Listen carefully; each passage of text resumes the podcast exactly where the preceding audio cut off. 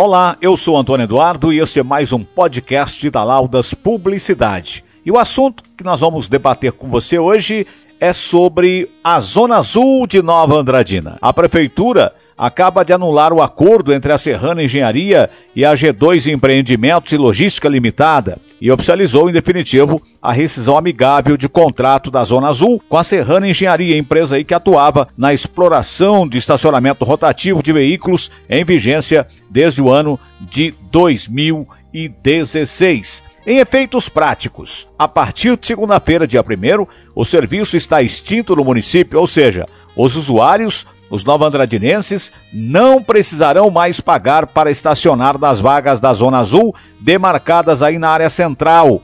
E os usuários que possuem crédito efetivo com o atual sistema deverão procurar é, ou devolver os aparelhos instalados nos veículos e sacar os valores devidos lá na sede da empresa no período de 1 a 15 de junho. A Serrana Engenharia está situada à rua Professor João de Lima Paz, 1525 Agora, vamos lá. Acabou a Zona Azul. O que tem que acontecer? Nós temos que trabalhar para que exista uma Zona Azul fictícia. O que, que é isso que eu quero dizer? Que tem que haver espaços, tem que deixar espaços nas ruas principais da cidade onde existe o comércio, porque o comércio precisa vender, evidentemente, nesta época. A gente fala muito da, da pandemia, que diminuiu muito as vendas no comércio, então é preciso que o comércio retorne à normalidade, mas é preciso deixar espaço. Porque se pessoas deixarem o carro estacionado das 7 da manhã às 5 da tarde, ou das 7 da manhã às 11, depois das 13 às 17,